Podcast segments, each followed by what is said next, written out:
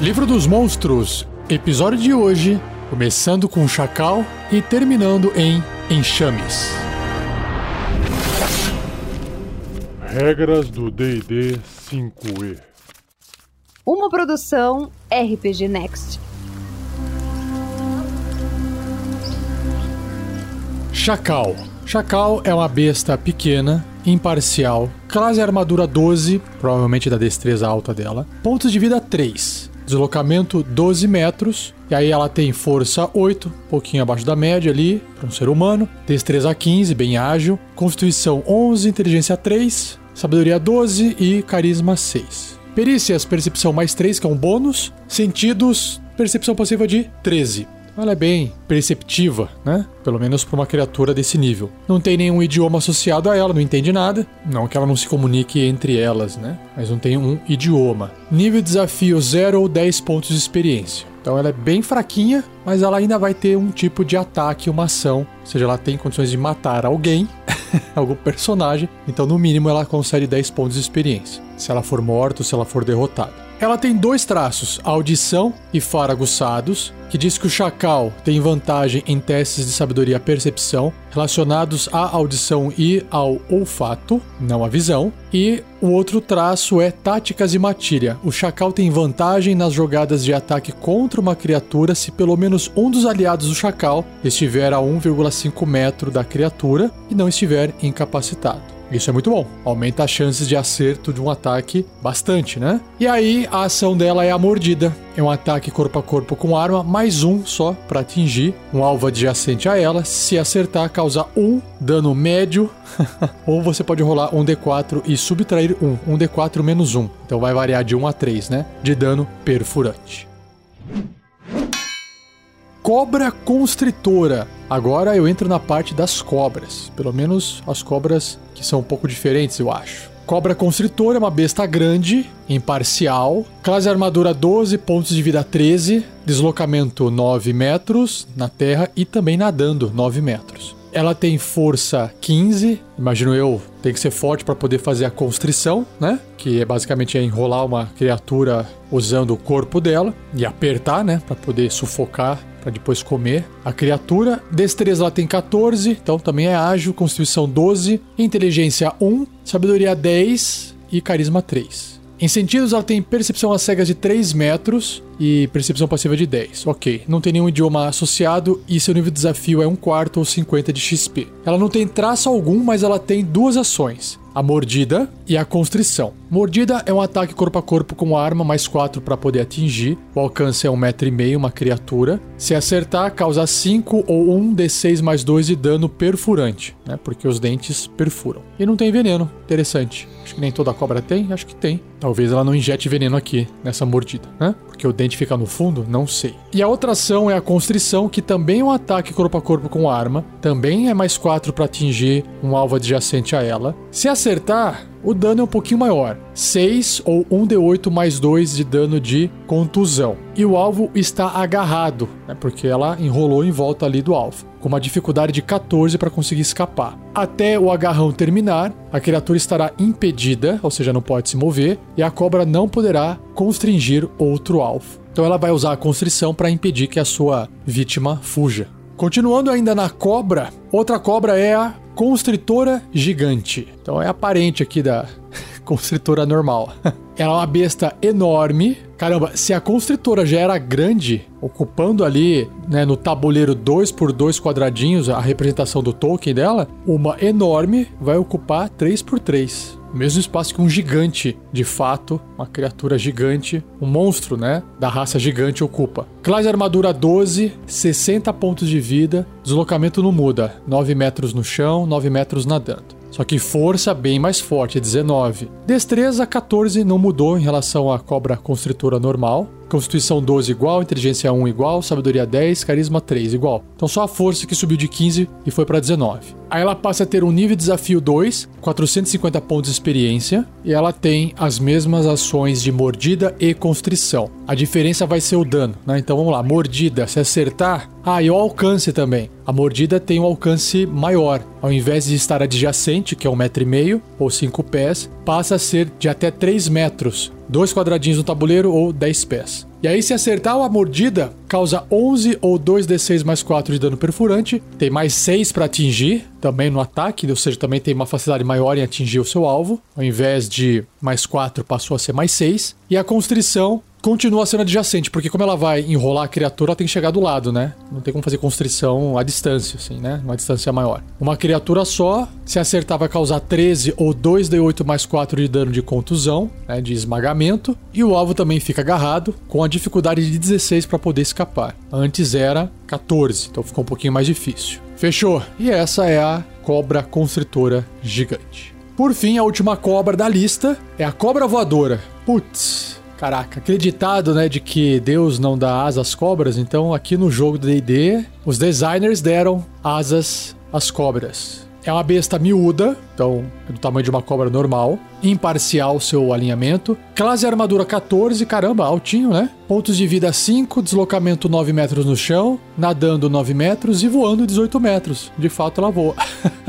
Força 4, nossa, bem fraquinha. É miúda, né? Destreza 18, super destreza. Constituição 11, inteligência 2, sabedoria 12 e carisma 5. Aqui meio padrão, né? Ela tem percepção às cegas de 3 metros em sentidos e percepção passiva de 11. Idiomas nenhum. Nível desafio 1 oitavo ou 25 pontos de experiência. Aí ela tem ação de mordida, que é um ataque corpo a corpo com arma, mais 6 para atingir, alcance 1,5m, né, adjacente a uma criatura, se acertar, 1 de dano perfurante. Só, não precisa rolar dado. Só que tem mais 7 ou 3d4 de dano de veneno. Então ela é muito venenosa. Ah, e tem uma descrição sobre ela. Eu achando que já tinha resolvido a cobra voadora, diz aqui o seguinte no livro: Uma cobra voadora é uma serpente alada de cores vivas encontrada em selvas remotas. Povos de tribo e cultistas às vezes domesticam cobras voadoras para servir de mensageiros que entregam pergaminhos enrolados em seus corpos. Se você quiser ver algo do tipo em ação, ouça a primeira temporada de SKT Storm King's Thunder nos episódios do Tarrasque na Bota no site do RPG Next.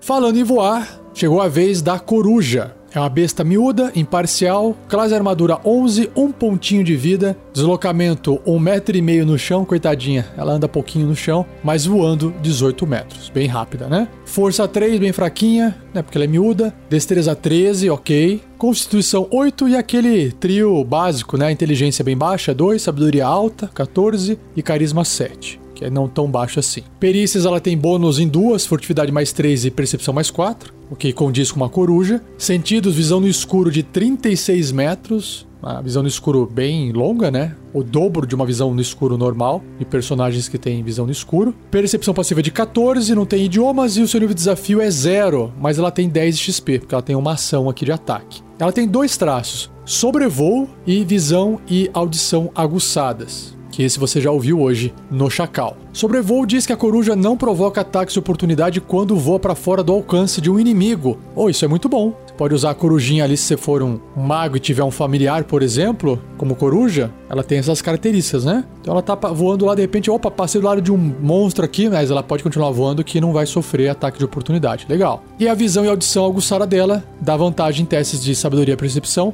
relacionados à visão e à audição, e não ao olfato. Só visão e audição, o que tá suficiente, né? E aí em ações ela usa as garras. É um ataque corpo a corpo com arma, mais 3 para atingir um alvo adjacente se acertar um de dano cortante. Só que, se você achou legalzinha a coruja, tem mais. Coruja gigante. As corujas gigantes frequentemente fazem amizades com fadas e outras criaturas silvestres e são guardiãs dos reinos florestais.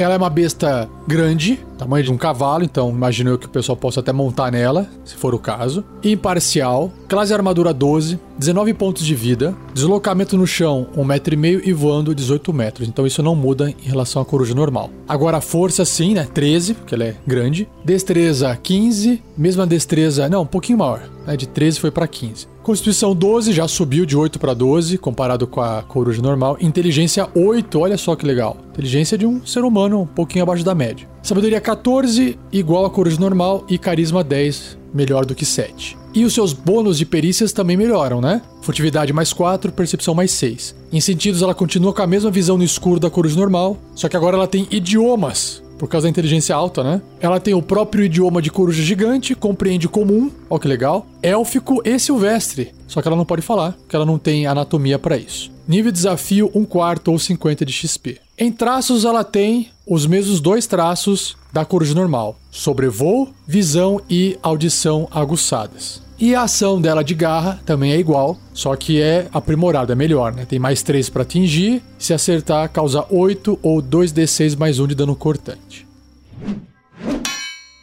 Corvo. Corvo é bacana. É uma besta miúda, imparcial. Classe armadura 12, pontos de vida 1. Tadinho, tipo igual a coruja.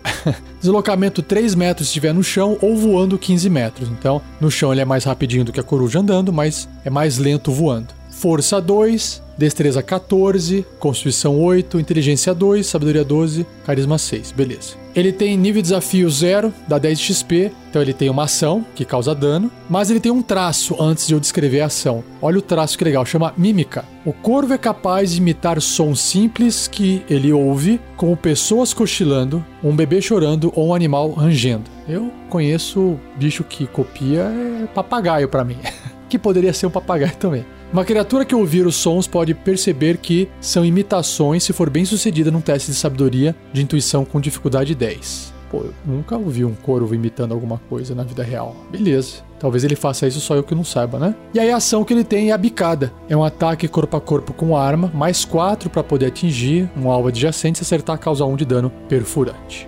Infelizmente o corvo não tem um corvo gigante. Ou tem. Não, acho que tem uma criatura que parece um corvo lá, que é um humanoide, né? E usa também essa parada de imitar. Bacana.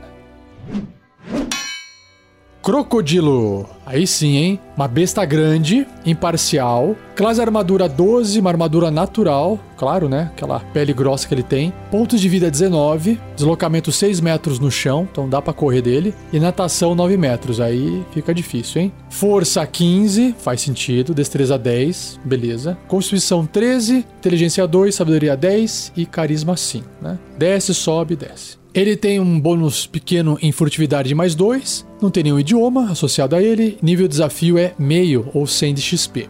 Ele tem um traço chamado prender a respiração, igual as baleias do episódio passado, só que o crocodilo consegue prender sua respiração por 15 minutos ao invés de 30 minutos, né? A baleia orca, no caso que eu li no episódio passado. Ações: mordida, óbvio, né? Ataque corpo a corpo com arma, mais 4 para poder atingir o alcance um alvo adjacente. Se acertar, 7 ou 1 de 10 mais 2 de dano perfurante e não acabou. E o alvo está agarrado, com uma CD de 12 para conseguir escapar. Até esse agarrão terminar, a criatura estará impedida, não pode se deslocar, né, sair do lugar, e o crocodilo não poderá morder outro alvo. Claro, né? Se ele quiser fazer isso, ele vai ter que soltar essa criatura, esse seu alvo. E tem também o crocodilo gigante, que a gente já viu em filmes antigos aí, né? Da década de 80 ou 90, não lembro agora. É uma besta enorme, ocupando o espaço ali de um gigante monstro, né? 3 por 3 quadradinhos, imparcial. Classe armadura 14 natural, porque a pele é mais grossa ainda. 85 pontos de vida. Aí começou a impor respeito. Deslocamento 9 metros no chão e natação 15 metros. Bacana. Força 21, massa, hein? Destreza 9, acho que ele é meio desengonçado, né? Muito grande. Constituição 17, alta também. Inteligência 2, sabedoria 10 e carisma 7. Esse trio final aqui é sempre quase igual. Perícias, furtividade mais 5, mesmo desse tamanho, imagina. Sentidos, percepção passiva de 10, ok. Idiomas nenhum. E seu nível de desafio é 5. Caraca! Bem alta. 1800 pontos de experiência. Ele tem também aquela mesma habilidade, aquele traço de prender a respiração, só que é maior agora, é por 30 minutos. Em ações ele tem três: ataques múltiplos, mordida e a cauda. O ataques múltiplos descreve que o crocodilo gigante realiza dois ataques, um com a sua mordida e um com a sua cauda. A mordida também, né, um ataque corpo a corpo com arma, só que tem mais 8 para atingir o dobro do bônus do crocodilo normal. O alcance continua sendo o mesmo, apenas um alvo, e se acertar 21 ou 3d10 mais 5 de dano perfurante, caramba, já um personagem nível 2 aí se acertar na média pode morrer com uma mordida só, hein, nível 2 e o alvo estará agarrado com uma dificuldade 16 para escapar, se não morrer no processo. Até o agarrão terminar, a criatura está impedida e o crocodilo não poderá morder outro alvo. A mesma coisa que eu descrevi antes. E a cauda também tem mais outro para atingir, só que o alcance é maior, é o dobro, né? 3 metros, pode bater um pouco mais longe. Um alvo. Se acertar 14 ou 2d8 mais 5 de dano de contusão, o dano um pouquinho menor. Se o alvo for uma criatura, ela deve ser bem sucedida num teste de resistência de força 16 ou cairá no chão. Então a cauda pode derrubar a criatura no chão. Show! Elefante. uma besta enorme, obviamente. Imparcial. Classe armadura 12, uma armadura natural, né? Porque ele também tem um couro grosso, uma pele grossa. 76 pontos de vida. Opa, já dá pra peitar um crocodilo gigante, hein? Deslocamento 12 metros. É verdade, o elefante, se quiser, ele corre, né? Força 22. Ó, passou um pontinho ali em relação ao crocodilo gigante. Destreza 9, pau a pau com o crocodilo gigante. Constituição 17 também, pau a pau. Inteligência 3, um pontinho a mais do que o crocodilo gigante. Sabedoria 11, também um pontinho a mais. E Carisma 6, um pontinho a menos. Só para comparar. Percepção passiva de 10, não tem nenhum idioma. E nível de desafio 4, não é nível de desafio 5 igual o crocodilo. Então, se você derrotar ou matar um elefante, 1100 pontos de experiência. E aí ele tem, olha só, um traço chamado Investida Esmagadora. Se o elefante se mover pelo menos 6 metros em linha reta em direção a uma criatura, logo antes de atingi-la com seu ataque de presa, então ele tem um ataque chamado presa, uma ação, o alvo deve ser bem sucedido num teste de resistência de força 16 para não cair no chão. Se o alvo cair no chão, o elefante pode realizar um ataque de pisotear contra ele com uma ação bônus. Caraca, imagino eu que seja uma pancada. Vamos ver aqui, ó. Ações. Então, a presa né, e o pisotear, ambos são ataques corpo a corpo com arma. Ambos têm mais 8 para atingir, apenas um alvo que esteja adjacente a ele. Só que a presa é feita com uma criatura que não esteja caída, né? Até pode se estiver caída também, né? Se acertar, 19 ou 3d8 mais 6 de dano perfurante. Um bom dano. E o pisotear só pode ser feito contra uma criatura caída. Mas só que se acertar, causa mais dano ainda do que a presa. 22 ou 3d10 mais 6 de dano de contusão. Bem legal. Agora eu cheguei na reta final do cast, os enxames. Então eu vou começar com o enxame de corvos. E aí o tipo de criatura é enxame mesmo, é um enxame médio de bestas miúdas, né? Porque o corvo é uma besta miúda, como tem várias, ele é um enxame médio, imparcial. Classe armadura é 12, tem 24 pontos de vida, é tipo, né, pontos de vida distribuído entre vários corvos, porque lembrando, um corvo tem um pontinho de vida. É como se tivessem 24 corvos aqui. Deslocamento 3 metros, no chão, voo 15, então é a mesma coisa que um corvo normal. Força, destreza, esses atributos aqui é exatamente quase igual ao corvo normal, com a diferença de que a força, ao invés de ser 2, o corvo normal é 6. E a inteligência, ao invés de ser 2, é 3. Ou seja, como eles estão em bando, eles são um pouquinho mais fortes e um pontinho a mais de inteligência que não faz diferença nenhuma em relação de modificador. Perícias, percepção mais 5, o que é maior do que um corvo só, porque tem vários corvos, né? Então fica mais fácil de um deles perceber alguma coisa, faz sentido. E aí, olha só que legal. São as primeiras bestas aqui naturais, né, que têm resistências e imunidades. Resistência a dano de contusão, cortante e perfurante. Porque você está atirando contra um enxame, então você é como se você estivesse né, meio que acertando um e errando o outro. Por isso que tem essa resistência, né? E a imunidade é: não dá para agarrar um enxame, porque são vários corvos. Não dá para amedrontar, atordoar, fazer eles ficarem caídos, enfeitiçar, impedido, deixar impedido, paralisado ou petrificado. Porque é um bando de corvo junto. Você teria que petrificar todos, e não um só, né? Por isso que o enxame tem essas imunidades. Faz sentido também. E aí, por causa do bônus de percepção de mais 5, a percepção passiva é 15, né? Obviamente. Não tem idioma, igual. Nível de desafio 1 quarto, 50 de XP, né? Mais fortinho. E aí tem o atributo chamado. Atributo não, tem o traço chamado enxame. O enxame pode ocupar o espaço de outra criatura e vice-versa. E o enxame pode se mover através de qualquer abertura grande suficiente para um corvo miúdo, né? Porque está passando um corvo de cada vez. O enxame não pode recuperar pontos de vida ou ganhar pontos de vida temporários. Porque quando você está atacando e está reduzindo os pontos de vida do enxame, você está matando corvos. Então não tem como recuperar pontos de vida se o corvo já morreu, né? E aí a ação que tem são as bicadas que é um ataque corpo a corpo com arma, mais 4 para poder atingir, o alcance é 0 metro. Olha que interessante, 0 metro, ou seja, ele tem que entrar, né, o tokenzinho no tabuleiro, ele entra exatamente em cima de um outro token. Aí ele vai fazer o ataque. Então, né, é um alvo que está no espaço do enxame. Se acertar, causa 7 ou 2d6 de dano perfurante, ou 3, 1d6 de dano perfurante se esse enxame estiver com metade dos seus pontos de vida ou menos. Para simular que você matou alguns corvos, sobraram poucos, né? E por isso causa menos dano. Que legal, bem bacana. Antes de eu passar para o próximo enxame, o livro traz aqui uma caixa de texto que se chama A Natureza dos Enxames. Então ele vai trazer mais explicação sobre esses enxames. Os enxames apresentados aqui no livro não são conjuntos ordinários ou benignos de pequenas criaturas. Eles se formam como resultado de alguma influência sinistra ou insalubre. Um vampiro pode invocar um enxame de morcegos e ratos dos cantos mais escuros da noite, enquanto a simples presença de um senhor das múmias pode fazer com que escaravelhos emerjam das profundezas arenosas da sua tumba. Uma bruxa poderia ter o poder de enviar enxames de corvos contra seus inimigos, enquanto que um Yuan-Ti, abominação, poderia ter enxames de cobras venenosas deslizando em seu rastro. Até mesmo druidas podem feitiçar esses enxames e a agressividade deles é praticamente antinatural. Bacana, então vamos voltar aqui para os enxames. O próximo enxame é o de insetos. Um enxame médio de bestas miúdas, imparcial. Classe armadura 12, armadura natural, pontos de vida 22, deslocamento 6 metros no chão e escalada 6 metros. Força 3, destreza 13, então ó, começa embaixo, aí sobe. Constituição 10, vai pro meio. Inteligência 1, despenca.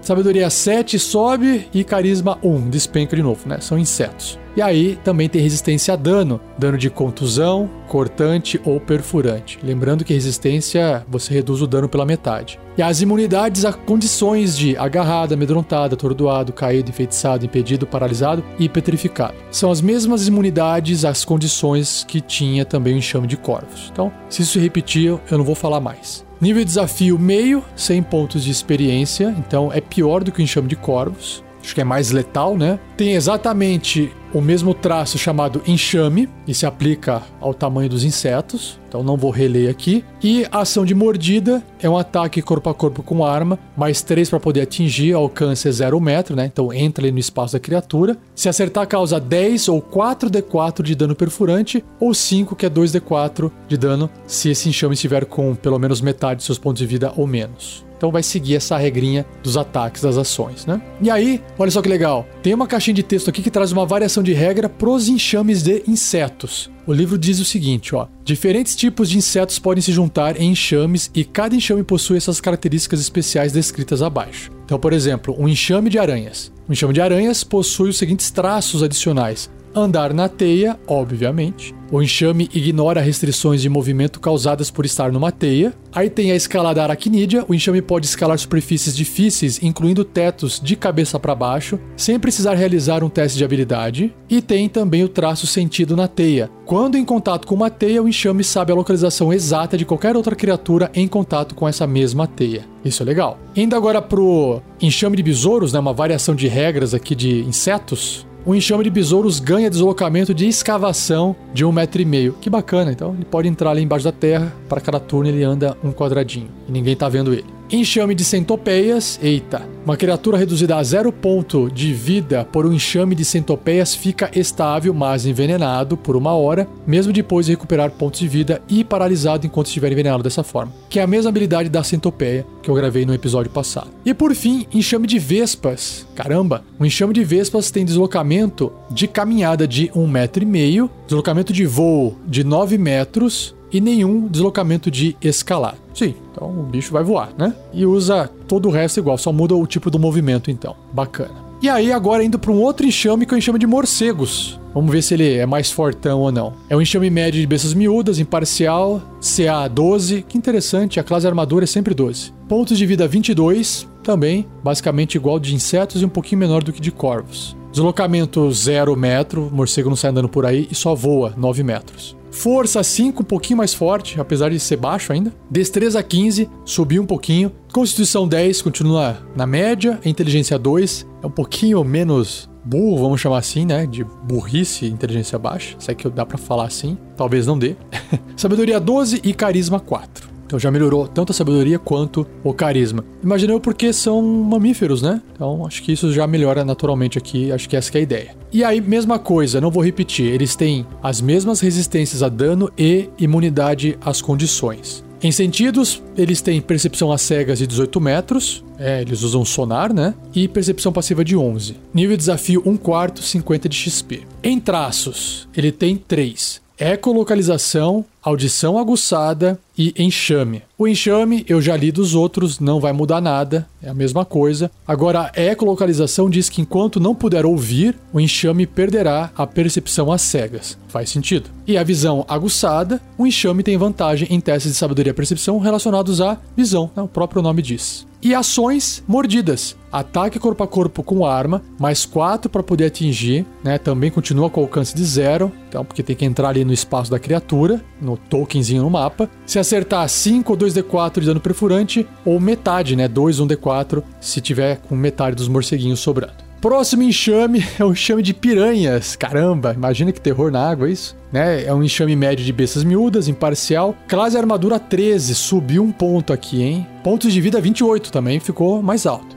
E claro que piranhas não andam na terra, mas nadam muito bem, natação 12 metros. Força 13, destreza 16, altinha, constituição 9, inteligência 1, sabedoria 7, carisma 2. Eu vou pular aqui as resistências e imunidades que não muda nada. Sentidos, visão no escuro de 18 metros, legal. E percepção passiva de 8, ok. Nível de desafio 1, caramba! Forte, bem forte, hein? 200 de XP. Elas têm aqui três traços: frenesi de sangue, respirar na água, porque será?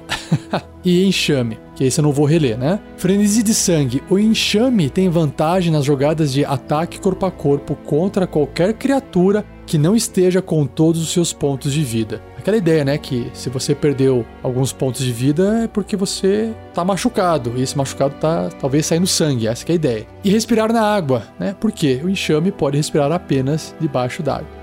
E vamos ver quanto que ela causa de dano aqui, ó. Mordidas é a ação que ela tem. Ataque corpo a corpo com arma, mais 5 para atingir. Tem que entrar no espaço da criatura. Se acertar, dá 14 ou 4d6 de dano perfurante, ou 7, que é 2d6 de dano perfurante, se tiver com metade das piranhas. O penúltimo enxame, para poder fechar o cast, é o enxame de ratos. Também bestas miúdas, imparcial. Classe armadura 10, é a menor classe armadura até agora. 24 pontos de vida, deslocamento 9 metros. Ratos não escalam? Acho que não, né? Não é parede, é. Ele sobe nas coisinhas, mas não é uma parede. Parede não, aí seria escalar, né? Força 9, destreza 11. Se bem que acho que eu falei besteira agora há pouco. Eu já via muito rato subir muita coisa aí, hein? Poderia ter um deslocamento de escalada. Não, é que ele escala com facilidade, né? Então todo mundo pode escalar desde que faça o teste, né? Então, beleza. Voltando aqui, então. Atributos: Força 9, Destreza 11, Constituição 9, Inteligência 2, Sabedoria 10, Carisma 3. Então, os atributos bem fracos, né? Resistências a dano e imunidade às condições, mesma coisa. Tem sentidos de percepção a cegas de 9 metros, então mais curtinha. Percepção passiva de 10, não tem idiomas. E seu nível de desafio é um quarto, 50 de XP. É, fraquinho mesmo. E aí tem dois traços, um deles é o enxame, que você já conhece, e o faro aguçado. O enxame tem vantagem em testes de sabedoria e percepção relacionados ao olfato,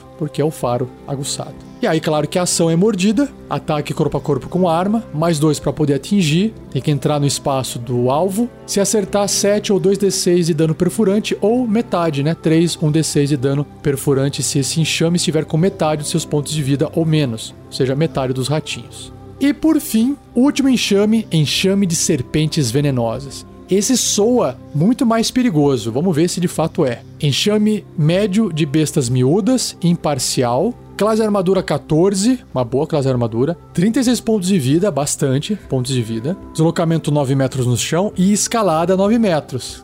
Imagina as cobrinhas se empilhando e subindo, né? Força 8, ok. Destreza 18, alta. Constituição 11. Inteligência 1, era esperado. Sabedoria 10, carisma 3. Também tem as mesmas resistências a dano e imunidade às condições. Sentidos, percepção a cegas de 3 metros, né, bem curtinho. Percepção passiva de 10, não tem idiomas. E nível de desafio 2, é o mais alto de todos os enxames. o que equivale a 450 pontos de experiência e que eu acho que é resultado das mordidas, né, de uma cobra e do veneno que ela pode causar bastante dano. O único traço que tem aqui é o enxame, que você já conhece, e a ação é mordida ataque corpo a corpo com arma, mais 6 para poder atingir. Tem que avançar em cima do espaço da criatura ali no tabuleiro. Se acertar, causa 7 ou 2d6 de dano perfurante, ou metade disso se tiver também com metade das cobras. Só que o alvo deve realizar um teste de resistência de constituição com dificuldade 10 ou sofrer 14 ou 4d6 de dano de veneno se fracassar nessa resistência. Ou metade do dano se tiver sucesso. Ou seja, não tem como escapar do veneno, mesmo passando num teste de resistência, de constituição. A não ser que tenha uma habilidade especial aí da, do personagem. Mas aí é outra história.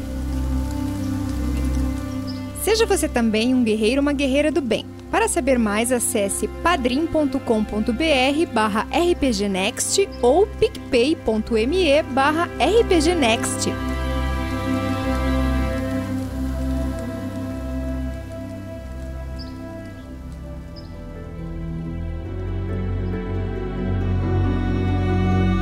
E assim eu encerro mais um Regras do D&D 5e. Espero que você tenha curtido. Se curtiu, compartilhe para ajudar, por favor. E agradeço também ao Gleco Vieira Pereira, que também vem ajudando nesse projeto. E um recadinho, um jabazinho aqui, se você ainda não conhece nossos outros podcasts, que nós temos Contos Narrados, Aventuras RPG, que são os Tarrasques na Bota, alguns episódios de bate-papo lá na Forja e até, por exemplo, podcasts de outros sistemas como regras do GURPS 4e. Quer dar uma olhadinha em tudo que tem de conteúdo? Entra no rpgnext.com.br. E não perca o próximo episódio, onde irei abordar as criaturas, começando em Escorpião e indo até o Lobo Invernal. Beleza? Então é isso, muito obrigado, um abraço e até o próximo episódio.